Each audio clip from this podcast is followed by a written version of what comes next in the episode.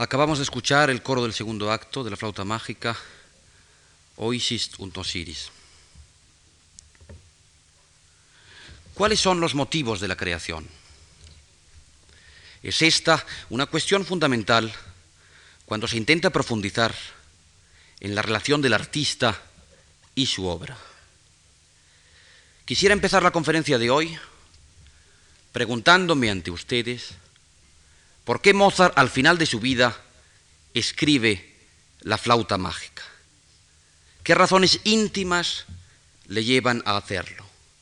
¿Y por qué, sin embargo, no acabará nunca de componer su requiem? Para contestar estas preguntas, repasemos juntos su trayectoria vital y su actividad musical durante el último periodo de su vida. Desde la muerte del emperador José II, el 20 de febrero de 1790. Esa muerte que tendrá para Mozart consecuencias tan negativas. La llegada a Viena del nuevo emperador Leopoldo II iba a producir cambios drásticos en la organización de la actividad musical de la corte. El intendente general de los teatros imperiales, conde Rosenberg, el mayor enemigo de Mozart, fue cesado fulminantemente como consecuencia de sus constantes intrigas, produciéndose un vacío de poder que crea claras expectativas en Mozart. A los 14 años había conocido en Florencia a Leopoldo, entonces gran duque de Toscana, habiendo sido tratado por él con gran consideración. Intuyendo una oportunidad clara para su carrera, Mozart dirige una petición oficial a la corte para ocupar el cargo de segundo maestro de capilla. Pero Leopoldo llegaba a Viena con ideas muy claras habiendo aprendido bien la lección de a dónde conducía el coqueteo con el pensamiento progresista e iluminista del momento. En París, la revolución ha tomado ya la Bastilla y la cabeza de Luis XVI caminaba por el filo de la navaja. Leopoldo II, como los demás reyes europeos, pensaba que la situación podía repetirse en su imperio, y lo primero que hizo fue defenestrar a todos los espíritus liberales y avanzados de la corte. La respuesta a la petición de Mozart no iba a llegar nunca. A los actos oficiales de la coronación de Leopoldo como emperador del Sacro Imperio, que tuvieron lugar en Frankfurt en octubre de 1790, fueron invitados 16 compositores alemanes, algunos no vinculados directamente a la corte, como en el caso de Joseph Haydn. Mozart no va a estar entre ellos.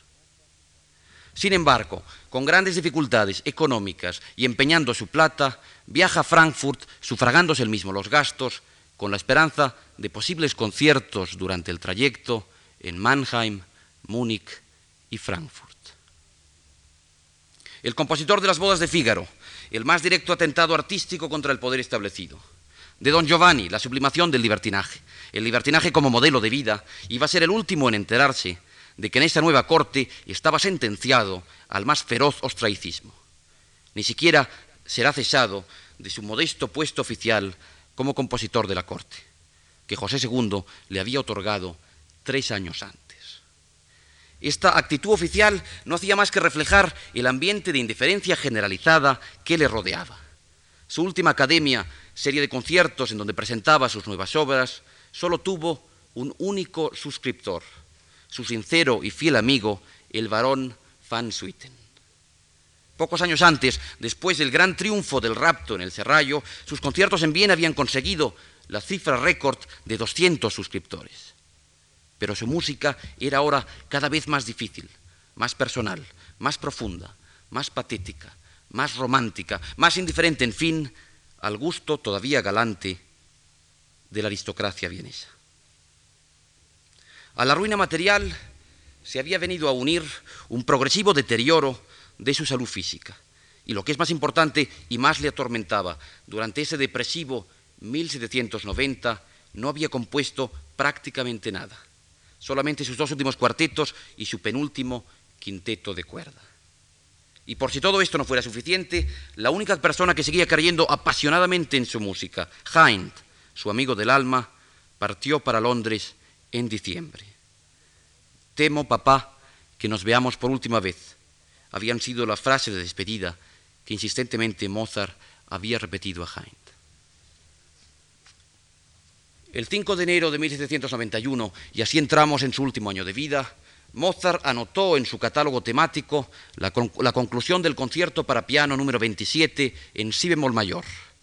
Con este concierto se va a cerrar una de las columnas vertebrales fundamentales en su producción. El camino recorrido desde el primer concierto para este instrumento, escrito en Salzburgo 14 años antes, es asombroso. Y una de las experiencias más apasionantes que se pueden tener es seguir el desarrollo musical de Mozart a través del ciclo completo de sus conciertos para piano, que, como decía, constituyen, sin lugar a dudas, uno de los puntos culminantes de toda su obra. El 27 de enero Mozart celebró su 35 aniversario para dedicarse después por entero a su tarea oficial de proveer de música los bailes del carnaval. Los salones del emperador esperaban los minuetos, contradanzas y danzas alemanas que el compositor de la corte debía escribir. El 4 de marzo participó en un concierto dado por el clarinetista de la corte de Rusia, Joseph Beer, interpretando su concierto para piano de enero. Esta va a ser su última aparición pública como pianista en Viena.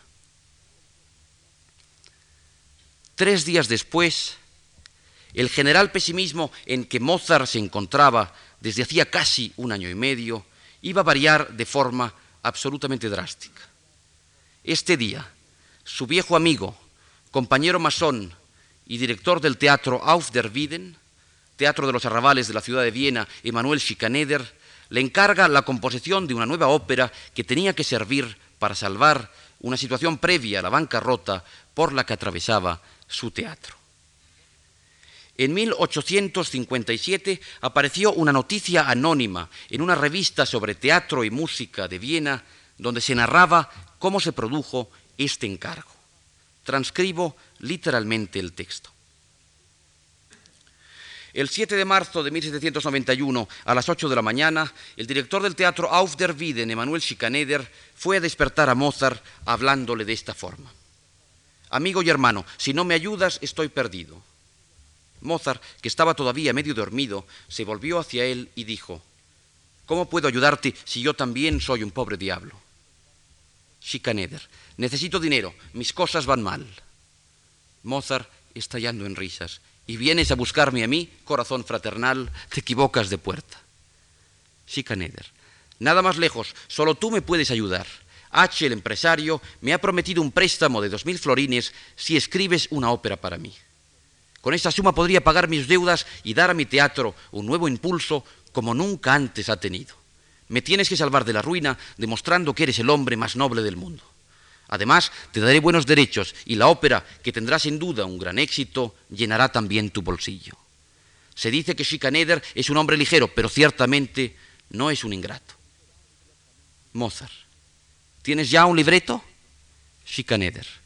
Tengo uno pensado. Es un cuento de hadas sacado del Dienstein de Wilhelm y creo que es muy poético. Los diálogos serán míos. Puedes estar tranquilo. Todo estará terminado dentro de pocos días. Te los entregaré entonces para que los leas.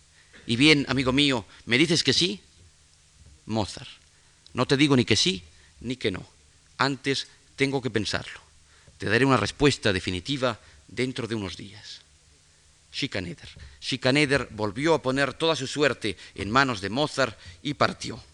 Al día siguiente por la noche, Mozart fue al teatro para encontrarse con Schikaneder. Bien, le dijo, en nombre de Dios, escribiré la ópera.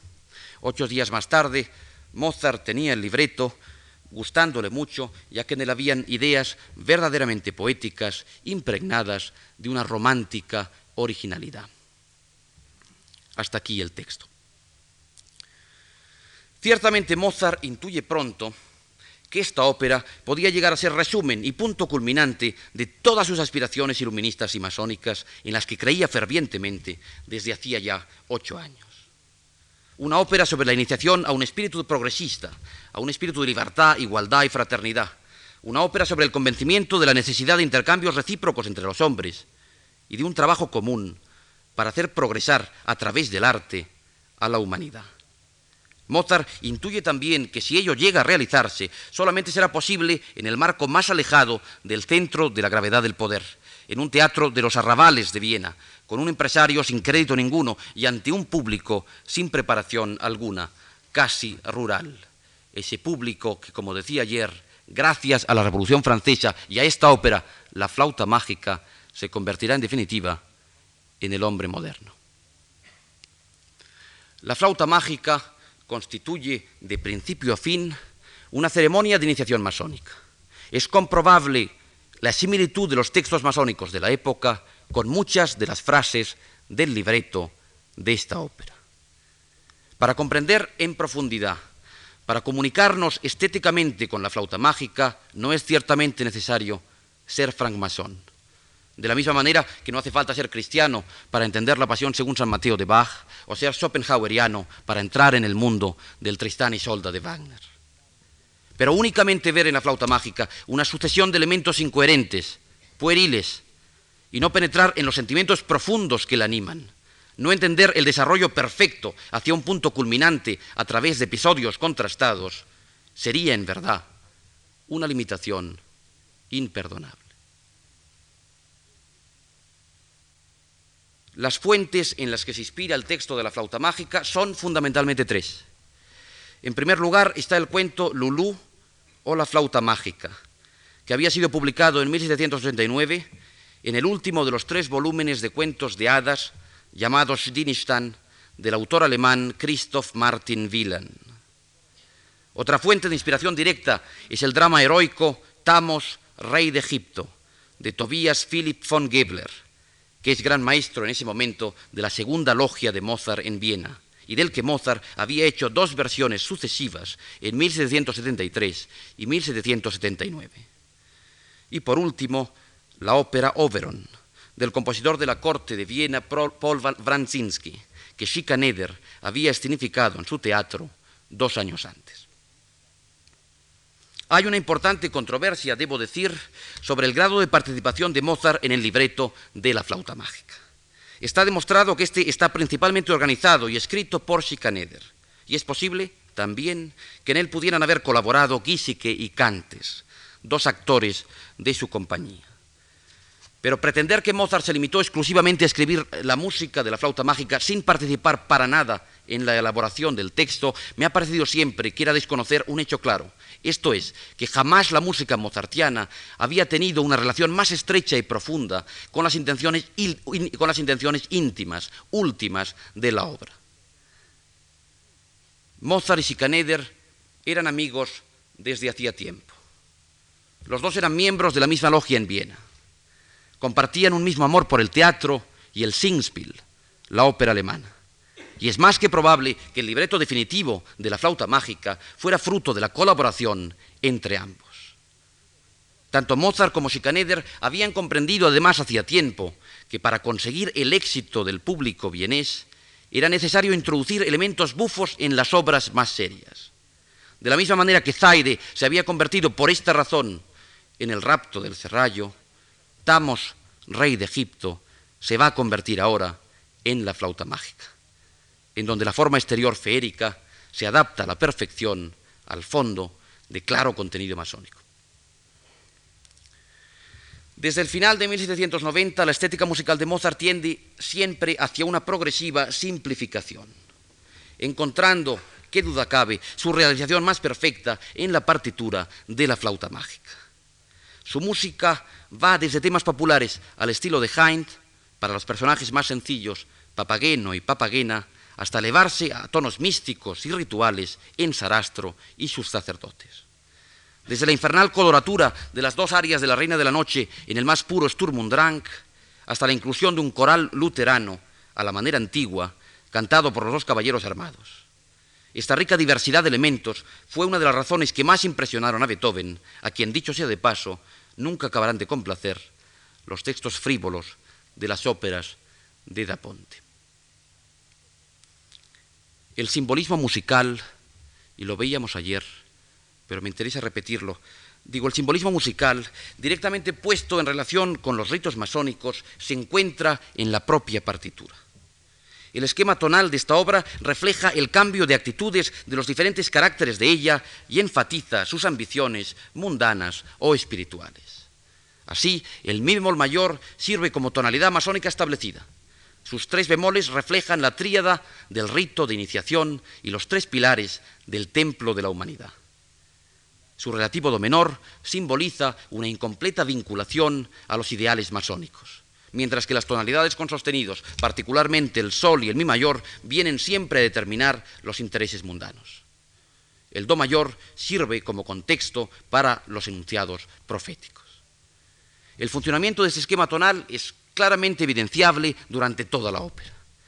Otro aspecto fundamental del simbolismo masónico de la flauta mágica se refleja en sus motivos rítmicos. El número 3 tiene varios significados en la iniciación masónica. El más común está vinculado con el tercer grado, el grado de maestro, y la representación de los tres pilares del templo. Este número, que domina por entero toda la obra, se muestra en varias ideas rítmicas, de las cuales la repetición constante de la tríada de acordes en la obertura es la más obvia. El número 18, conectado con el grado 18 de los Rosa Cruz, está también representado en diversas formas. La introducción orquestal de la escena de los dos caballeros armados tiene 18 grupos de notas. Sarastro aparece en el primer acto, escena 18. En el segundo acto a Sarastro le acompañan 18 sacerdotes. La primera sección del coro Oisis Untosiris tiene 18 compases. Papagena dice tener 18 años. Recordemos además que 18 es múltiplo de tres. Pero llamemos de la mano de los grandes biógrafos mozartianos, Massin, pero llamemos como, como Tamino sucesivamente a la puerta de los tres templos, para intentar penetrar en el sentido profundo de la flauta mágica.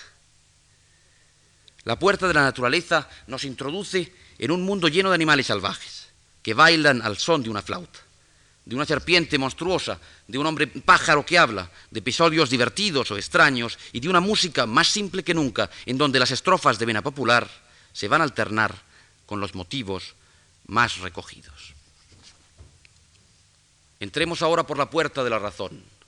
Sarastro, sus sacerdotes y hombres armados representan claramente a la francmasonería. Sarastro es la viva imagen de Ignaz von Born, una tradición que podría haber sido cierta, nos presenta a Born en su lecho de muerte discutiendo el tema general de la flauta mágica. Su amor por las luces, su racionalismo anticlerical, netamente anticatólico, oscila siempre entre un deísmo vago y un panteísmo impregnado de Spinoza. En oposición al universo de Sarastro, es fácil determinar lo que representa su enemiga, la reina de la noche, esto es, las fuerzas políticas y religiosas que se oponen al reino de las luces. Se ha pretendido ver en ella a la emperatriz María Teresa, o incluso a la propia Iglesia Católica, pero cualquier hombre de la Aufklärung sabe bien que el imperio de las tinieblas no se encarna en una sola cabeza. El simbolismo de monóstatos es también claro. Es uno de esos francmasones que han entrado en la orden solo para buscar ventajas personales. Servidores infieles de la obra masónica, decepcionados en sus ambiciones, se unen al enemigo para luchar contra sus hermanos. Como en el caso de la Reina de la Noche, se ha querido a menudo precisar más y ver en él a Leopold Alois Hoffmann, hermano de logia de Mozart, que había renegado del iluminismo y masonería, pasando a ser uno de sus mayores detractores. Pamina simboliza naturalmente la humanidad. Ha sido educada en el amor filial de poder monárquico y clerical, no recuerda más que vagamente las enseñanzas de su padre y va a ser arrancada de la tutela de su tenebrosa madre por la enérgica autoridad de un despotismo ilustrado que no la cree todavía madura para darle total libertad. Pero ella, al igual que la humanidad, conseguirá finalmente ser adulta gracias a la acción del trabajo conjunto de los hombres. Papageno es el instinto primitivo del hombre, es instinto a la vez bueno y elemental. Pero Tamino es el héroe principal de esta aventura y el solo esposo posible de Pamina, no porque sea príncipe. Los sacerdotes de Isis ven en esto un gran inconveniente, sino porque Tamino deviene gradualmente el campeón auténtico de la Aufklärung, convirtiéndose en la encarnación de la razón y de la cultura. La puerta de la sabiduría la que nos puede descubrir por qué el corazón de Mozart latía con tanta intensidad al dar vida a sus personajes en la flauta. La que nos puede descubrir por qué puso lo mejor de sí mismo para cantar su ideal de vida masónica se abrirá si aceptamos acompañar sin, sin ironía al héroe en su viaje. Porque la flauta mágica se trata fundamentalmente de un viaje, o de las sucesivas etapas de un mismo viaje que corresponden exactamente a los diversos ritos iniciáticos, al término de los cuales el adolescente devendrá hombre. Ese proceso de maduración que, según Kant, es el objetivo último del iluminismo. La música de Mozart en la flauta mágica va a reflejar por vez primera la evolución de un ser, la transformación de una conciencia, la progresiva madurez de un carácter. Y digo por vez primera porque todos los personajes anteriores de las óperas de Mozart, desde Fígaro a Susana, desde Don Giovanni a Doña Elvira, desde Belmonte a Constanza, nos son presentados en un momento determinado de su existencia, sin evolución desde el principio al final de las obras. En el inicio de la ópera, un joven aristócrata solitario se encuentra desarmado delante de la repentina irrupción de su propio ciego instinto vital. La simbología de la serpiente, podría haber dicho Jung. El primer despertar será el del amor y estará provocado por la visión del retrato de Pamina. Este joven, Tamino, a partir de ahí emprenderá el viaje. La escena de los tres templos le aportará una nueva transformación. Para expresarla, Mozart inventa una nueva forma de recitativo acompañado que preludia la aparición del drama musical moderno. La primera respuesta de Tamino al viejo sacerdote pidiendo la posesión del amor y de la virtud es todavía imperfecta, porque para él solo Pamina encarna este amor y esta virtud. El diálogo que sigue le va a permitir descubrir que Pamina es mucho más que ella misma, que hace falta antes encontrar la paz y la luz para integrarse en el orden del universo. Pero cuando en respuesta al viejo sacerdote Tamino reclama el fin de las tinieblas, se produce en él una verdadera conversión y estará preparado ya para afrontar todas las pruebas. Se le impondrá el silencio, se le vendarán los ojos, se le retirará su flauta, se le separará de Pamina, se le pedirá en fin que afronte la muerte para nacer a una nueva vida. Nuestro héroe, como sabemos, conseguirá superar victoriosamente todas estas condiciones y la música nos va a ilustrando esa nueva calidad humana que Tamino está adquiriendo. Al principio se le podía comparar con Belmonte o con Octavio, con Querubino o con Ferrando, pero ahora solo es ya reflejo de sí mismo. La expresividad rigurosamente interior de la música llega a su cenit en las pruebas del fuego y del agua, en donde se presenta la transfiguración última de Tamino en la melodía sobria y pura de una flauta. La flauta mágica constituye, sin lugar a dudas, el testamento de Mozart. Constituye el testamento de la Aufklärung y de la francmasonería iluminada en la hora misma en que la Revolución Francesa toma el relevo, inaugurando una nueva era. Escuchemos, por favor, ahora el diálogo de Tamino con el eh, viejo sacerdote a la entrada del templo, porque creo, como decía antes, que es, eh, es extraordinariamente significativo desde el punto de vista musical y preludia, como decía también, el drama musical moderno.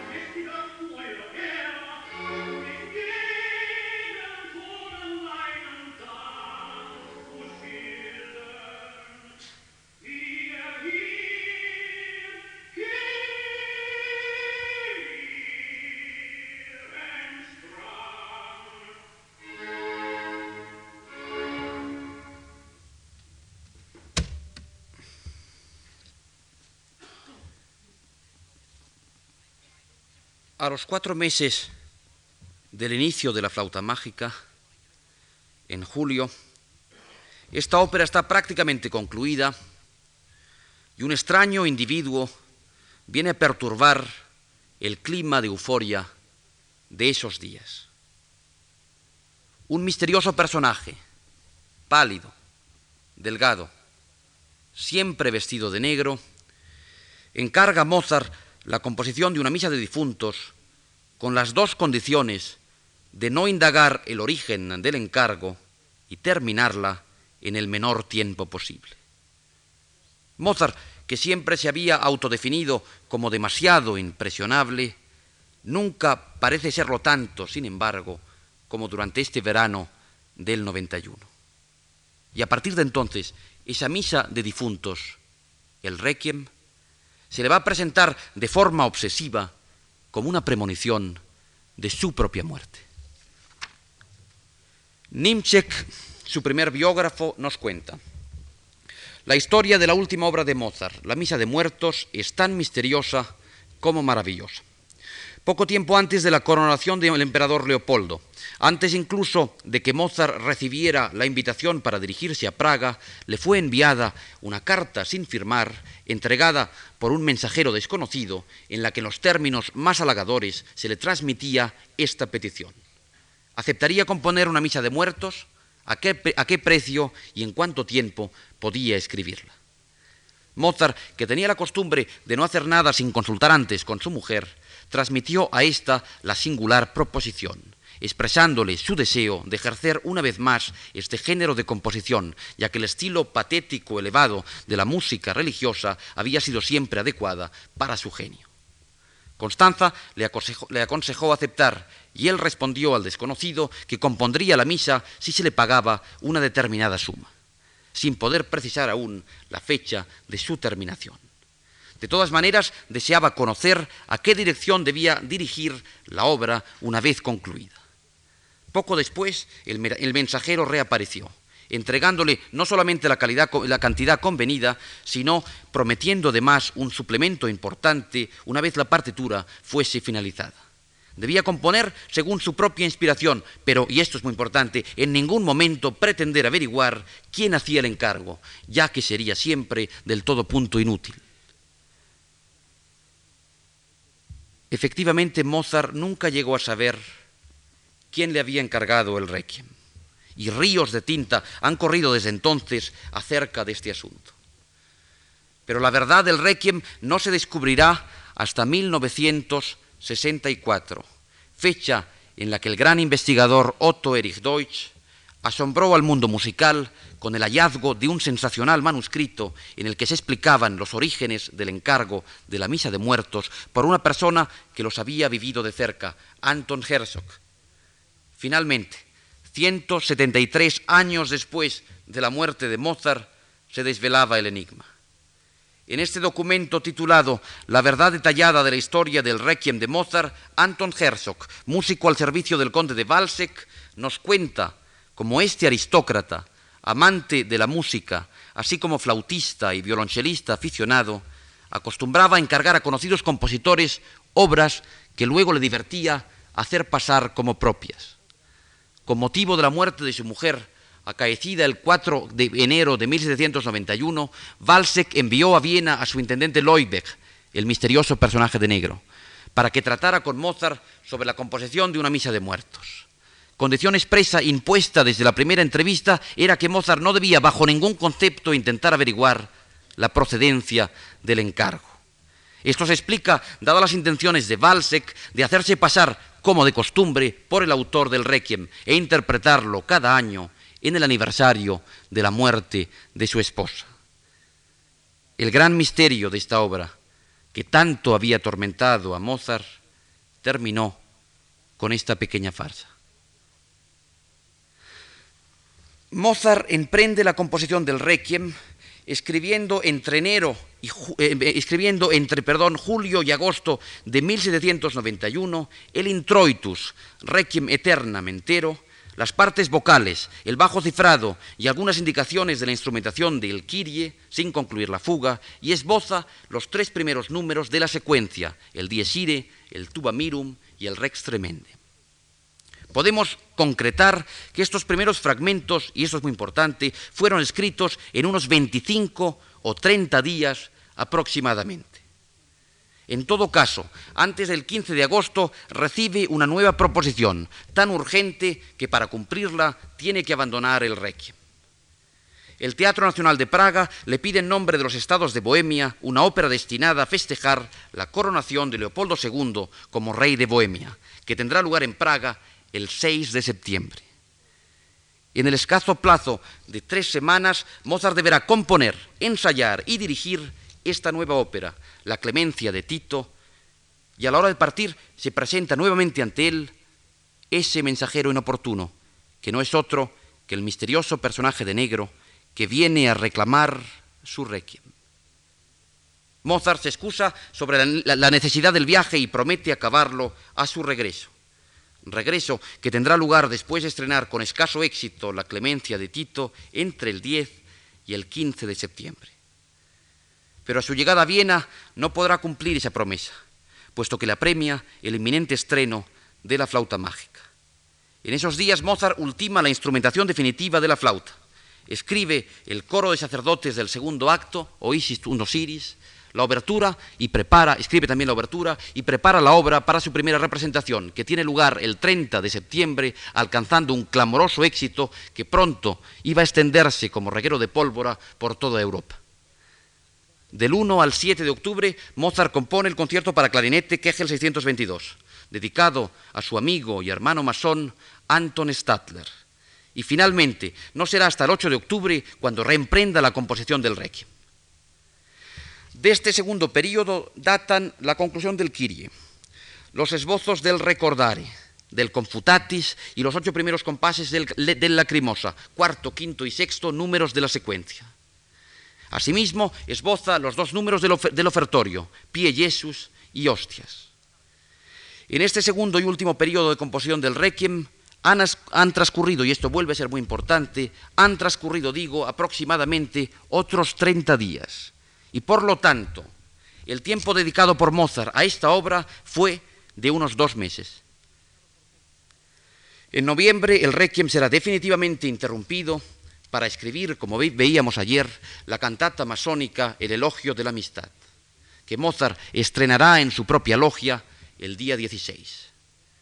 El 18 por la noche cae gravemente enfermo y se siente morir, siendo trasladado a su cama, de la que nunca más llegará a levantarse falleciendo a la una menos cinco de la madrugada del 5 de diciembre. La muerte de Mozart ha provocado desde entonces una marea abundante de literatura, especulándose con las más diversas y absurdas hipótesis. Desde el envenenamiento por parte de su rival Antonio Salieri, hasta la tesis todavía más increíble de cuatro doctores alemanes aparecida en 1971, 71, sosteniendo que Mozart fue asesinado por los masones de Viena como venganza al desvelar en la flauta mágica los secretos rituales de la orden. La causa de la defunción fue, fue certificada como fiebre aguda miliar, que posteriormente la autoridad facultativa diagnosticó como fiebre reumática inflamatoria sobre las bases de las pruebas aportadas por los doctores vieneses Closet y Salava, lo que teniendo en cuenta su historial clínico parece mucho más coherente que otros diagnósticos diferentes como el de uremia. Las restantes partes del Requiem, el Sanctus, el Benedictus y el Agnus Dei, fueron compuestas en su totalidad por su discípulo y compañero de los últimos días, Frank Xaver Sussmeyer. La instrumentación definitiva de todos los números de la secuencia y de los dos del ofertorio, así como la conclusión del Lacrimosa, fueron también obra de Sussmeyer, quien para justificar su colaboración cuenta en varias ocasiones como Mozart en su lecho de muerte le había dado instrucciones precisas para ello. La séptima y última parte, la comunión, es la repetición literal del introitus y del Kyrie. El trabajo de Schussmeyer ha sido casi siempre duramente criticado. Y directores de orquesta como Bruno Walter lo han descalificado en su totalidad. Mi opinión, sin embargo, es que estas críticas han sido en gran medida injustas. Es evidente que Mozart nunca hubiera escrito el final de esta obra de la misma manera en que lo había iniciado. Es, más, es, también más que posible que Mozart, en la cima de su genio, no hubiera compuesto como sus Meyer el Sanctus, el Benedictus y el Agnus Dei. Pero el discípulo procuró siempre inspirarse en la propia obra de Mozart, retomando viejos temas mozartianos, transponiendo en mayor el tema inicial del Dies Irae para escribir el Sanctus, y dando en fin una hermosa forma de conclusión al Requiem al copiar literalmente las dos primeras partes de la misa. Por todo ello pienso que lo menos que se le puede reconocer a Schussmeyer es habilidad, honestidad y prudencia. Escuchemos ahora los dos primeros números de esta misa de muertos, el Introitus Requiem Eternam y el Kyrie, que como he dicho son las únicas partes de la misa escritas, compuestas en su totalidad por Mozart.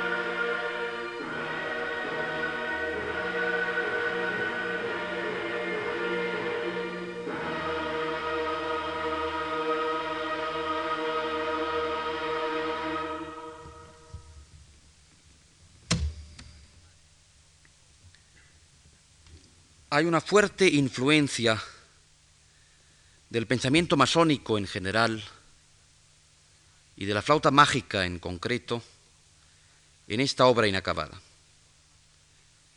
En ambos casos están presentes la relación antagonista de las sombras con la luz, la fraternidad en la miseria, la aceptación dulce de la muerte.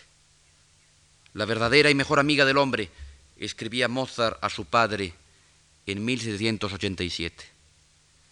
Desde las primeras notas del Requiem, con la presencia de los cornos de baseto y fagotes, las alusiones masónicas son claras. El primer tema del introitus está en estrecha relación con el acompañamiento del coral de los dos caballeros armados. Los acentos dramáticos del Dies Irae y del Confutatis se parecen en mucho a los gritos de rabia de la reina de la noche y monóstatos. El solo del trombón del tuba mirum recuerda el papel de los trombones en las escenas de iniciación de la flauta mágica. La pregaria ardiente, la aspiración violenta del rex tremende, así como la llamada tierna del recordare, ofrecen un punto fuerte de contacto con la marcha de Tamino y de Pamina. La muerte en el sentido masónico del ritual del tercer grado. Esa misma muerte que ha inspirado la música fúnebre masónica, que ha inspirado la flauta, está también presente en el requiem. Esa muerte que no tiene nada de terrible ni de sórdido, esa mejor amiga del hombre, aceptada con serena gravedad, casi con infinita ternura, es en definitiva el proceso de transformación, la metamorfosis espiritual que converge al final en el hombre nuevo.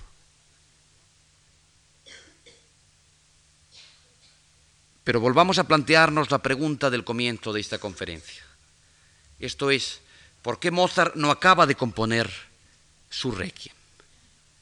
El margen de tiempo que va desde el 8 de octubre, cuando reemprende su composición, hasta la segunda semana de noviembre, en la que definitivamente lo interrumpirá para escribir su última cantata masónica, es suficientemente amplio como para que Mozart, cuya rapidez en escribir música era asombrosa, pudiera haberlo concluido. Hay pruebas además contundentes de, que la proximidad de la muerte no había alterado para nada su capacidad creadora. La clemencia de Tito, mucho más larga que el requiem, había sido compuesta en tres semanas. La obertura de la flauta en solo uno o dos días. El concierto para clarinete en seis o siete. La cantata masónica en cuatro o cinco. Es evidente, por tanto, que si hubiera trabajado con el mismo fervor y rapidez creadora que en estas obras, hubiese terminado el requiem antes del 20 de noviembre. ¿Cuál fue entonces la razón para no hacerlo? La respuesta, aunque pueda parecer sorprendente, me parece clara. Mozart, consciente o inconscientemente, decide no acabar su requiem. Testimonios directos de la época nos dicen cómo tuvo que luchar entre julio y noviembre contra una profunda angustia interior, contra fúnebres presentimientos. Angustia y presentimientos de origen tanto fisiológico como metafísico. Decíamos cuán impresionable era. Y el encargo de esta obra, con todas sus circunstancias misteriosas, debió producir una violenta convulsión en su ya debilitada y enfermiza sensibilidad. Porque en definitiva el requiem dejaba de ser una composición más para convertirse en su propio requiem. Y Mozart, el compositor de la flauta mágica, el compositor de ese, mensaje de fraternidad y esperanza universales, el compositor, en fin, de la exaltación de la vida, no sería Mozart si al final de su vida hubiera querido hacer una obra de arte con su propia muerte. Muchas gracias.